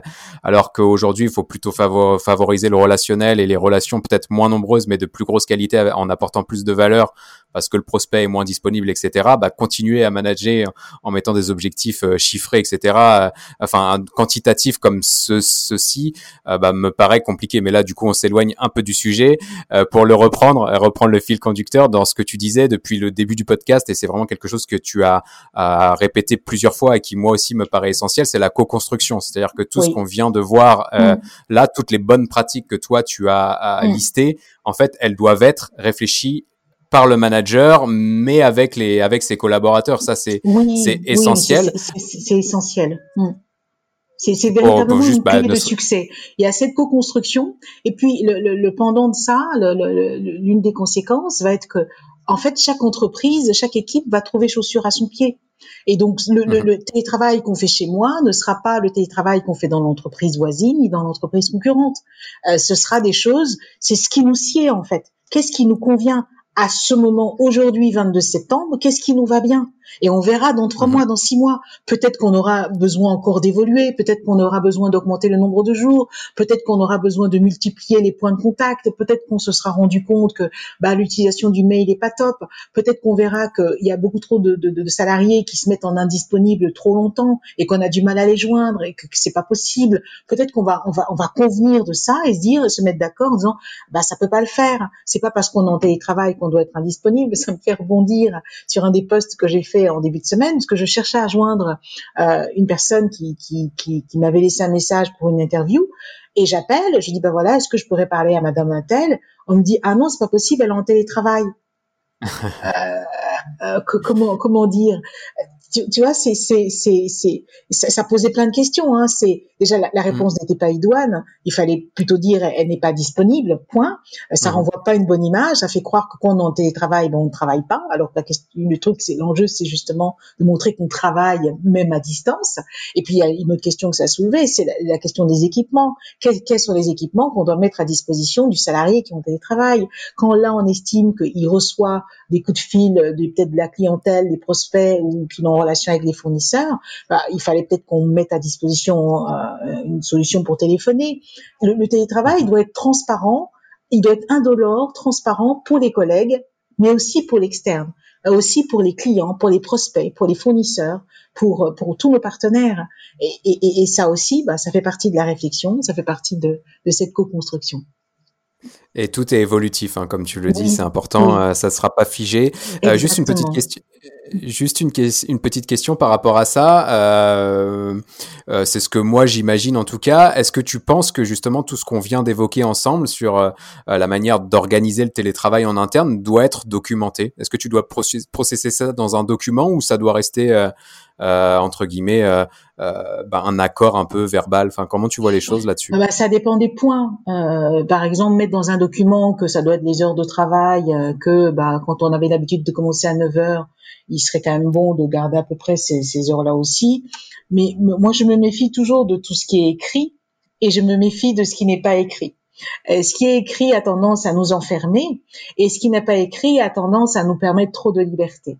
Donc c'est un mhm. juste milieu à trouver et ça dépend encore une fois de la culture d'entreprise. Hein. Quand de, chacun. Et je ne pourrais pas là non plus donner une réponse pour tout le monde. La réglementation mhm. euh, sur le télétravail, euh, c'est une des réglementations les plus simples à mettre en œuvre. Moi, je suis juriste de formation et ce texte, moi, j'ai toujours été bluffé par sa simplicité de, de, de, de, mise en œuvre. On dit un accord, une charte ou alors un, petit accord entre le salarié et son manager. J'ouvre la porte, je passe ma tête, je dis au fait demain je suis pas là, je suis en télétravail, ça fonctionne. Et eh ben c'est un formalisme très très léger. Et donc je je je veux pas aller euh, dire maintenant il faut tout écrire noir sur blanc, il faut faut fermer, il faut verrouiller. On, on, a dit qu'on était dans une évolution. On a dit que on était en train de découvrir. On, on, chemine ensemble. On découvre quelque chose ensemble. Ça peut être dangereux de trop fermer. Maintenant, si moi je permets dans mon équipe à quelqu'un de télétravailler, et je, me rends compte de semaine en semaine de ce qui dysfonctionne. Donc j'ai très bien, j'ai maintes et maintes fois l'occasion de lui dire, écoute, euh, ça va pas. Euh, c'est pas les jours où tu télétravailles, je n'arrive pas à te joindre. Tu m'avais dit, mhm. on était d'accord pour que le matin on ne te perturbe pas, mais au moins l'après-midi, je ne comprends pas. Et, et donc, la mhm. semaine d'après, il va pas recommencer, ou le mois d'après, il va pas recommencer. Ou alors, s'il le fait, on lui retirera la confiance qu'on lui a donnée a priori, et il ne télétravaillera plus, pour les raisons qu'on a indiquées. Donc, mhm. on n'a pas forcément besoin de l'écrire, mais par contre, on a besoin de se le dire, à minima.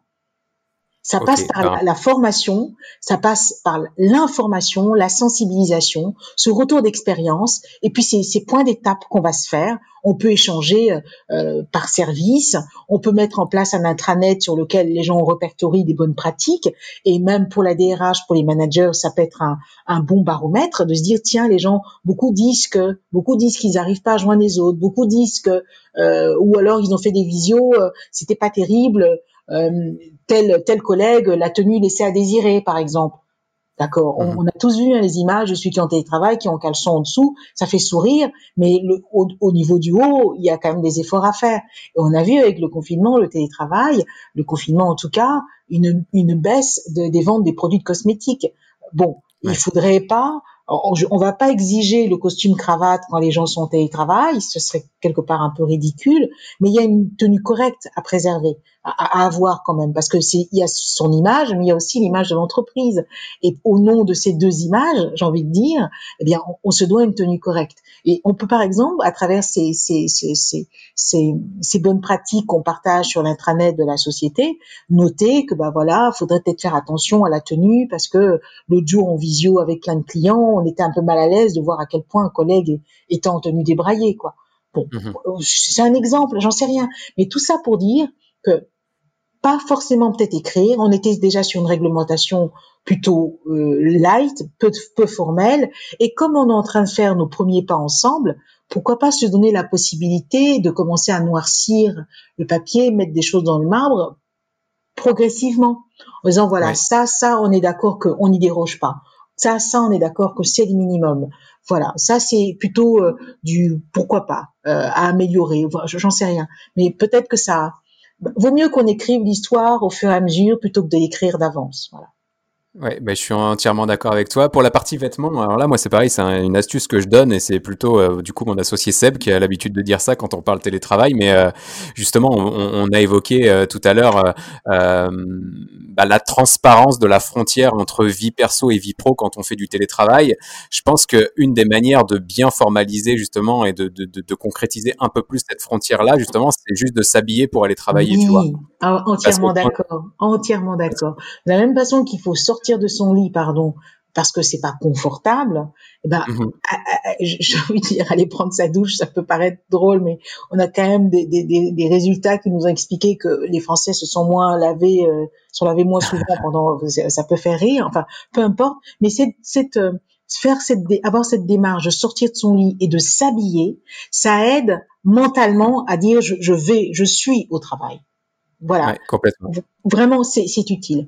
Comme je dis, quand on a la possibilité d'avoir un, espace dédié qu'on va utiliser, bah, s'il est fermé, c'est encore mieux. Parce que quand j'ouvre la porte, je vais au travail. Quand je la referme, parce que j'en sors, je sors du travail. Et je sais m'interdire, ne peux pas y aller euh, le, le, le, soir après 20 heures, le week-end. Voilà, ce sont des, des symboliques euh, qui sont des, gestes hautement symboliques et qui nous aident à, à davantage être en position de travail ou alors en position de je suis dans ma vie perso. Mais c'est marrant ce que tu dis parce que euh, mes proches se foutent un peu de moi avec ça et euh, des fois ils me chambrent sur euh, sur la possibilité d'avoir des embouteillages, etc. En fait, faut savoir que alors du coup je vais te parler du burn-out juste après, mais une des raisons pour lesquelles justement j'avais fait un burn-out, c'est que je bossais dans le salon et qu'il y avait plus cette frontière entre vie privée et vie ah, perso. Et du coup, une des résolutions que j'ai faites, comme j'étais dans une dans un process d'achat d'un bien immobilier, mm-hmm. une un des points qui était euh, euh, crucial pour moi, c'était justement d'avoir une dépendance dans laquelle j'allais mettre mon bureau. Et du coup, on a eu ça. C'est pas une grosse dépendance, ça fait quoi, 5-6 mètres carrés, mais dedans il y a mhm. mon bureau, il y a une porte qui ferme la clé, et c'est tout bête. Mais d'avoir à traverser ma cour pour ah rentrer, mettre la mhm. porte, etc. Et même d'avoir mhm. juste la pluie qui tombe entre entre ma maison et cette dépendance-là, ça me fait un pour aller au boulot. Et exactement. Et je pense que inconsciemment, et là, ça me le fait vraiment bien, c'est quand je ferme la porte de ce bureau-là le soir, ah bah, le boulot c'est fini et ensuite tu peux retrouver mes enfants. Etc., ah, je crois profondément à ça. Mmh. Et, euh, je crois profondément à ça. Et, et ton, ton, retour d'expérience, encore une fois, me fait énormément plaisir. Je crois énormément à ça. Quand on peut ah, se le permettre, il faut surtout pas hésiter. Il faut surtout pas hésiter. Ouais, ouais, Je pense que c'est un, point ultra important. Et du coup, avant de passer à la phase conclusion, je voulais évoquer ce sujet avec, là, avec toi, pardon, parce que je pense que c'est quand même un, sujet important. On, a évoqué ça tout à l'heure, le, burn-out, et tu disais notamment que le burn-out, c'était pas euh, une conséquence du télétravail, et je, suis assez convaincu par ça. Les personnes qui font un burn-out, et plus que j'en ai fait un, et du coup, je fais un peu de promo pour ce podcast qui me tient à cœur, mais j'ai enregistré un numéro sur le terrain, c'était le numéro 16, dans lequel justement je raconte mon burn-out et je raconte toutes les étapes par lesquelles je suis passé et comment je suis sorti de tout ça euh, mmh. dans la douleur, mais j'en suis sorti et ça me permet aujourd'hui d'avoir une vie beaucoup plus confortable et, euh, et d'atteindre un niveau d'épanouissement que j'aurais pas atteint si j'avais pas fait ce burn-out là. Mais dans ce podcast là, je dis bien que euh, qu'il y a d'autres sujets derrière le j'ai trop travaillé, donc je vais pas m'éterniser là-dessus. Donc effectivement, le télétravail c'est pas euh, une, c'est pas la seule cause d'un burn-out. Par contre, je reste convaincu et, du coup pour en avoir parlé avec une psychologue dans ce podcast-là, Audrey qui est la psy qui parle, qui a une chaîne YouTube sur enfin qui a une chaîne YouTube justement sur laquelle elle parle de psychologie, euh, elle a remarqué euh, chez elle, chez ses patients, que euh, bah, plusieurs d'entre eux avaient développé un burn-out justement bah, en étant au télétravail. Pourquoi? Parce que bah, du coup le fait qu'il n'y ait pas cette limite entre pro et perso et le fait que bah, finalement on était aussi confiné, qu'on était peut-être dans un télétravail à part du coup, euh, bah, on travaillait entre guillemets pour euh, remplir un peu le vide en fait, de se dire bah j'ai rien d'autre à faire, si euh, je fais rien, je, je vais commencer à, à peut-être réfléchir à des sujets qui sont les vraies causes de mon de, mes problématiques mhm. psychologiques que je préfère mhm. pas et je vais travailler. Est-ce que mhm. tu penses que le télétravail est quand même un accélérateur euh, de burn-out chez les personnes qui sont déjà euh, fragilisées, déjà fragilisées, ouais. Est-ce que tu penses, qu'est-ce que tu penses de ça? Mais je sais pas si c'est un accélérateur. Je sais qu'il y a, une, il y a comme risque, il peut y avoir une augmentation des risques psychosociaux dans lesquels il n'y a pas que le burn-out, il y a le stress, etc. Il, il peut y avoir. Mais encore une fois, euh, tu l'as, tu l'as, tu l'as bien dit, on avait déjà des cas de burn-out avant même le télétravail. Donc ça existait déjà. Il faudrait plutôt regarder du côté des causes. Hein, dans les causes, on va te citer par exemple, il y en a, elles sont diverses. Hein, le manque d'autonomie, Hein, quand on ne participe pas aux tâches, on ne participe très peu à la décision, on vous impose la façon de travailler, etc. Manque d'autonomie, au bout d'un moment, ça peut, ça peut générer du burn-out chez certains et pas chez d'autres. Et le manque d'autonomie, ce n'est pas lié au fait de télétravailler. Un manque d'autonomie, à mon avis, vous deviez, on, doit déjà l'avoir, même quand, quand on est dans les locaux de l'entreprise et, il se transporte donc quand, on est en, télétravail. Quand on a un déséquilibre entre les efforts qu'on fournit euh, et la reconnaissance qu'on pourrait avoir, ça peut générer une, forme de frustration qui peut être la source d'un burn-out aussi. Quand on a un faible mhm. soutien de la part de son chef, de ses collègues, euh, quand la communication est pas bonne, il y a, beaucoup comme ça de, choses ou une charge de travail importante. La charge de travail, elle est importante même quand on est dans l'entreprise, elle l'est aussi quand on est en dehors ou c'est sur sollicitation peut-être quand on est en télétravail. C'est pour dire que toutes ces causes-là ne sont pas liées au fait de travailler en dehors des bureaux de l'entreprise parce qu'il ne s'agit que de ça en fait. Hein. Donc mhm. c'est c'est mais on a vu que le fait de travailler en dehors des locaux de l'entreprise, eh ben ces choses-là dont on souffrait déjà dans les dans, dans les locaux, ça devient pire. Mhm. Voilà, ça, ça, ça, devient pire. Et je pense que c'est cette aggravation. Quand on n'a pas, euh, il n'y a pas de confiance. Vous savez qu'on vous fait pas confiance. Hein. Mais quand vous arrivez le matin, c'est ce manque de confiance, c'est quoi? On vous demande par exemple de badger. Pour les personnes qui ne badgent pas, on badge quand on arrive, on badge quand on fait une pause, on badge quand on, s'en va. Pour les personnes qui ne badgent pas, on vous voit. Tant qu'on vous voit, on estime que vous travaillez. Et donc le manque de confiance, vous pensez qu'il est là, mais vous n'en avez pas tout à fait la preuve. Et quand euh, on est en télétravail, eh ben le manque de confiance, comme on ne badge plus, comme on ne te voit plus, et bah là il y a une forte suspicion que tu es en train de, de regarder Netflix ou tu es sorti ou etc. Et qu'est-ce qu'on fait? On multiplie les appels, on, on, met des logiciels espions dans, dans des, c'est quand même euh, c'est quand même euh, dans ton ordi. Les, les ventes de logiciels espions ont explosé. C'est bien les entreprises qui les ont achetés pour les installer. Et donc là le manque de confiance, tu, tu le sens, tu, tu le subis encore plus, alors que déjà hier dans les locaux de l'entreprise il y avait déjà ce manque de confiance. Mais en télétravail, tu le ressens encore plus. Tu vois euh, Pas, d'autonomie, mais le manque d'autonomie, tu fais comme tu peux avec. Dans les locaux de l'entreprise, tu vois bien qu'on te laisse pas faire, on te dicte quoi faire. Quand tu es en télétravail, avec ça que tu, tu communiques moins, es moins là, ou tu te lèves le matin, tu dis purée, qu'est-ce que je vais faire? Tu dis tiens, je vais faire ça, je vais m'avancer sur ça. Eh ben non, il fallait que tu appelles ton chef, que tu lui demandes si tu peux, s'il peut te laisser faire comme ci et comme ça le manque d'autonomie, tu le ressens encore de façon plus forte. Je pense que, moi, c'est ce que je dirais. Il faut à chaque fois voir quelles sont les causes. Et peut-être que ces causes-là se sont aggravées, en tout cas le ressenti par rapport à ça est devenu plus fort.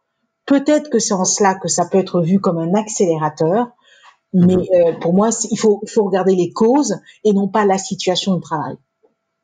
Complètement. Ok. Bah, le télétravail peut être euh, effectivement finalement euh, euh, un révélateur de certaines carences, de certaines problématiques dans le management. Oui. Et eh bah super. Je te remercie beaucoup Patricia pour pour ces éléments. Du coup, je te propose de passer à la phase conclusion avec des, des questions un petit peu plus légères et rapides parce que c'est vrai que je t'ai pris pas mal de ton temps. Alors du coup, pour la phase conclusion, je voulais revenir alors sur un sujet plus léger mais qui me fait sourire, mais mais finalement, j'aimerais que tu m'aides à ce niveau-là. En tout cas, que tu me donnes quelques euh, tu as rédigé ton livre en trois semaines, donc effectivement c'était un sujet qui maturait depuis longtemps, donc euh, ça peut expliquer la durée rapide pour laquelle, euh, enfin la, durée rapide qu'il t'a fallu, enfin le, le attends, je vais reprendre. Ça peut expliquer, pardon, parce que là je m'en mets.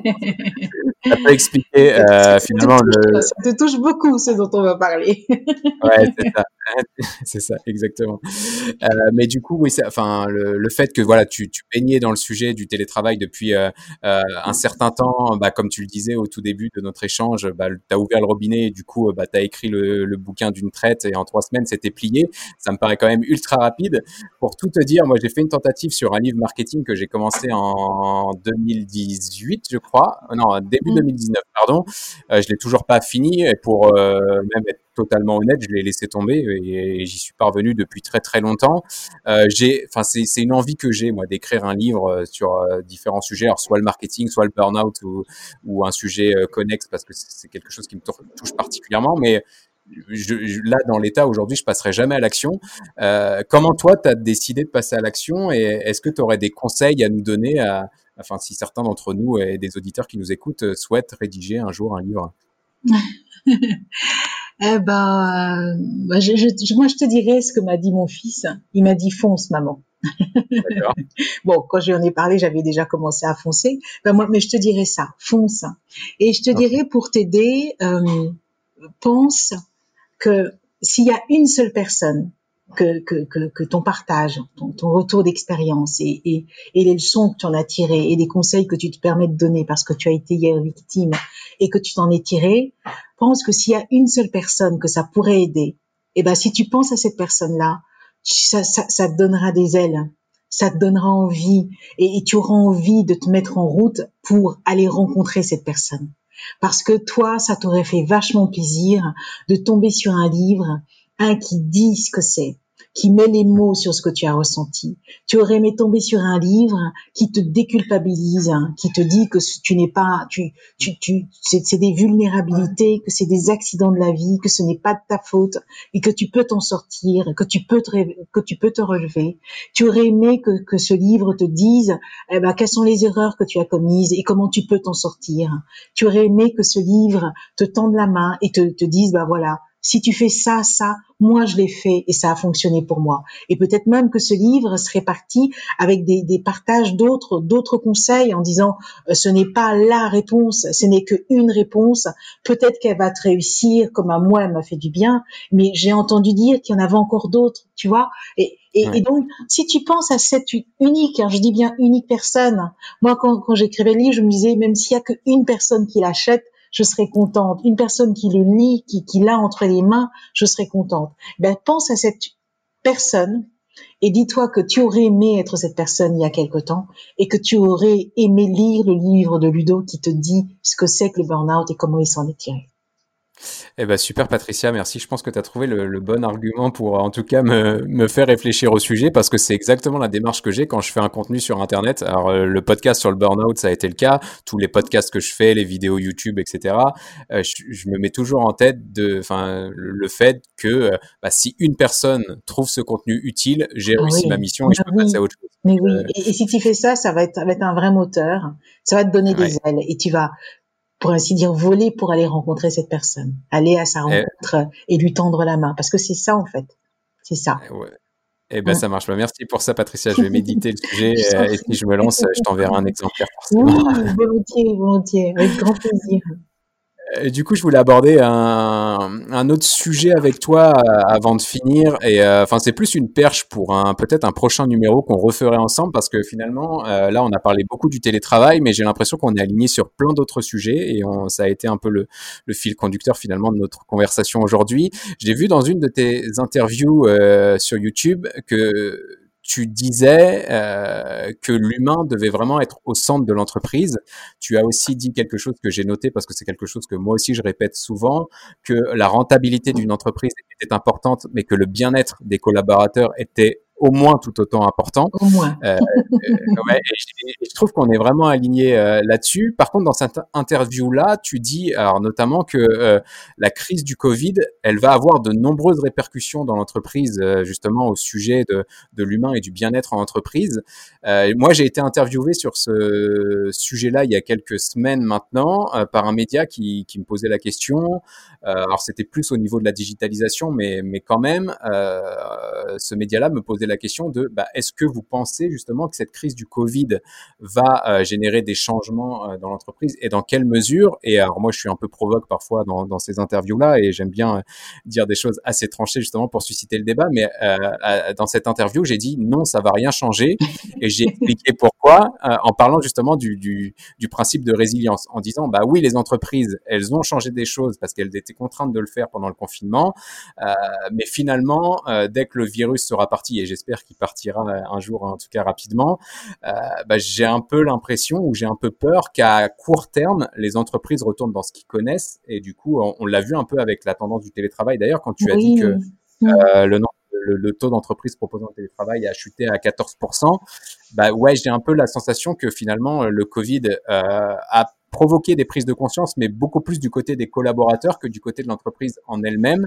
Et je suis assez convaincu qu'à court terme, ça va rien changer pour les organisations, mais euh, euh, mais par contre, euh, que les entreprises risquent de souffrir à moyen long terme parce que je pense que les collaborateurs ont eu pas mal de prises de confiance, notamment dans le sens au travail, euh, dans le confort au travail, etc., avec le confinement, etc. Euh, de prendre conscience qu'il peut se passer des crises comme le Covid et que ça peut euh, rebattre, rebattre, pardon, les cartes de notre vie. Euh, mmh. Ouais, forcément, je pense que ça provoque des prises de conscience chez les collaborateurs et du coup, ces collaborateurs-là vont attendre d'autres choses euh, euh, de la part des entreprises, mais à moyen long terme. Tout ça pour te poser la question de est-ce que tu penses que le Covid va être vraiment un révélateur, euh, enfin vraiment un déclencheur de plusieurs changements dans les entreprises? Et est-ce que surtout, euh, tu serais partante pour qu'on fasse un second numéro, alors pas demain, mais à, moyen long terme justement pour évoquer euh, bah, je sais pas sous quelle forme, mais euh, la meilleure manière de, replacer, enfin de, de, privilégier le bien-être des collaborateurs en, entreprise. Mmh mmh. Eh ben, écoute, je, je, je, fais à peu près la même réponse que toi. Je me souviens au début du confinement, euh, quand je voyais, euh, je voyais des articles passer en parlant du monde d'après, des fois j'étais en colère. Je disais, c'est n'importe quoi, que le monde d'après, il y aura rien, la mémoire est volatile, les gens ne se souviennent pas. Il faudra que ça nous marque suffisamment longtemps et que ça nous fasse bien mal, surtout longtemps, pour qu'on s'en souvienne, pour qu'on retienne. C'était vraiment ça mes premières réactions. Mais en fait, c'est parce que mon, mon, mon, c'est dans mon ADN. J'ai tellement envie que ça change que chaque fois que je vois que ça ne change pas, ça me fait plus mal qu'autre chose en fait. Donc je me disais, je ne veux pas me, me leurrer, je ne veux pas sauter de joie trop tôt. Euh, c'est pas que je ne sois pas optimiste, c'est juste que je n'avais pas envie d'y croire et, et, alors que ça ne va pas changer. Euh, et aujourd'hui, moi, moi, je pense, euh, je fais tout à fait comme toi le même distinguo. Court terme, rien. Euh, peut-être à moyen long terme, mais je, je, mise essentiellement sur une chose. Le changement, ce, ce n'est pas, il y a, y a, pas un magicien, il n'y a pas une fée qui a une baguette et qui vient, qui la secoue et hop, ça change. Ou alors, en fait, mmh. nous sommes tous des fées, nous sommes toutes des fées et tous des magiciens. Parce que c'est chacun mmh. qui est le changement. C'est chacun qui doit incarner le changement. Et donc, ce qui s'est passé, Madame entreprise, elle ne veut pas, elle rechigne, elle, elle boude, elle veut refaire exactement comme avant, parce que c'est tout ce qu'elle sait faire, le profit, la rentabilité, très bien. Mais il se trouve que pour faire entreprise, il faut une communauté, une communauté pardon d'individus. Il faut un ensemble. Or, il se trouve que ces, ces gens-là, eh ben, ils ont vu la lumière, ils ont compris, ils ont réfléchi, ils ont compris, ils se sont posés des questions. Ils ont besoin plus que hier encore de sens, d'alignement, de valeur. Ils ont besoin. Qu'est-ce qui nous a manqué pendant ce confinement? Il nous a manqué essentiellement deux, deux ou trois choses. Voilà, ce que j'aime, le lien à soi, le lien aux mhm. autres et le lien à la nature. Rien, rien n'a pu venir au-dessus de ça. Rien n'était plus important que ça. Et donc, ces, mêmes personnes, eh ben en fait, le, le, le, Covid a planté une graine. Et en fonction des gens, en fonction des contextes, en fonction de ce qu'on y met comme terreau, comme mot, comme comme comme comme soin, eh ben la, la plante, ça ne va, elle ne va pas grandir de la même façon, à la même vitesse. Dans quelques années, tu vas avoir beaucoup de gens qui vont aller s'installer en province. Et quand ils le feront dans 5-6 ans, ils te diront, quand il dira, bah, pourquoi est-ce que vous faites maintenant? Ils diront, bah, tu sais quoi, Ludo? C'était pendant le Covid. C'est pendant le Covid que j'ai compris, pendant le confinement du Covid premier semestre 2020, que j'ai compris que je ne voulais plus de cette vie-là, que je voulais un mhm. petit bout de jardin, que je voulais être en province, que je ne voulais plus du métro, je ne voulais plus de ça, mais je n'avais pas les moyens de ma politique. Je n'avais pas les moyens de réaliser mes rêves, mon objectif. Et ça m'a pris cinq ans, mais je ne l'ai jamais perdu de vue. Tu vois? Mmh. Et donc, toi, si tu l'attends, là, en septembre, en octobre, tu fais, alors, ça t'a rien, t'as repensé à rien, t'as rien changé, t'as repris comme avant? Oui, il a l'air d'avoir repris comme avant. Mais en fait, la graine a été, a été plantée et ça va germer et un jour, on aura des fruits. Et ben, ces fruits-là, on les aura peut-être dans cinq ans, dans dix ans pour d'autres. Tu donc c'est pour ça que moi la notion de court long terme, j'y crois beaucoup, et que les, les, véritables fertilisateurs, les agents du changement, ce sera peut-être pas Madame Entreprise, mais ce sera tous ceux qui ensemble font entreprise et font l'entreprise, c'est-à-dire ces hommes et ces femmes qui travaillent pour elle. Eh ben super, c'est un super mot de la fin du coup qui motivera euh, nos auditeurs euh, euh, pour pour la suite de leur journée ou de leur soirée ou leur nuit s'ils nous écoutent dans leur lit, peu importe. C'est vrai qu'on fait un podcast, on ne sait pas où les auditeurs nous écoutent. Bah du coup, merci beaucoup Patricia. avant de te quitter, bah, dernière question, où est-ce qu'on peut te retrouver justement? Où est-ce que les auditeurs puissent, puissent enfin où est-ce que les auditeurs pardon peuvent te retrouver s'ils souhaitent poursuivre l'échange avec toi après ce numéro de sur le terrain? Bah, ils peuvent me retrouver sur LinkedIn. Euh, J'y suis très active en messagerie privée. Et si on doit aller plus loin, bah, je communiquerai ma, ma, ma boîte mail, mon téléphone. Ils peuvent mhm. aussi m'écrire via mon, le site internet de Human Factor, www.human-du6 factor mhm. avec un OR à la fin. .fr et s'ils m'écrivent là, euh, assurément ils auront une réponse et ce sera avec grand plaisir pour échanger. Eh ben super, je mettrai tous les liens dans la description du numéro. Ah Encore merci à toi, Patricia, pour euh, cet échange. Et puis, bah, il me reste plus qu'à te dire à très bientôt, du coup. Merci beaucoup, Ludo. Merci pour tes retours d'expérience. Merci pour cette authenticité. Et merci pour cet humain qu'on a en commun. Ça, ça fait plaisir de voir des frères d'armes, vraiment. Euh, et, et, merci pour cet échange. Et merci, Christelle. Et, euh, et merci à toutes les personnes qui nous écoutent. Et à bientôt. À bientôt. Salut. Au revoir. Et voilà, on est sorti du terrain, j'espère que ce numéro vous aura plu. Si vous êtes arrivé jusque-là, je pense que oui, non? N'hésitez pas à vous abonner sur votre plateforme de podcast préférée pour ne pas manquer le prochain numéro et à me soutenir en me laissant quelques étoiles si le cœur vous en dit. Vous pouvez me retrouver sur les réseaux sociaux si vous souhaitez poursuivre l'échange et sur mon blog ludosln.net sur lequel je publie chaque semaine des articles autour de la digitalisation marketing et commerciale. Merci pour votre écoute et à très bientôt.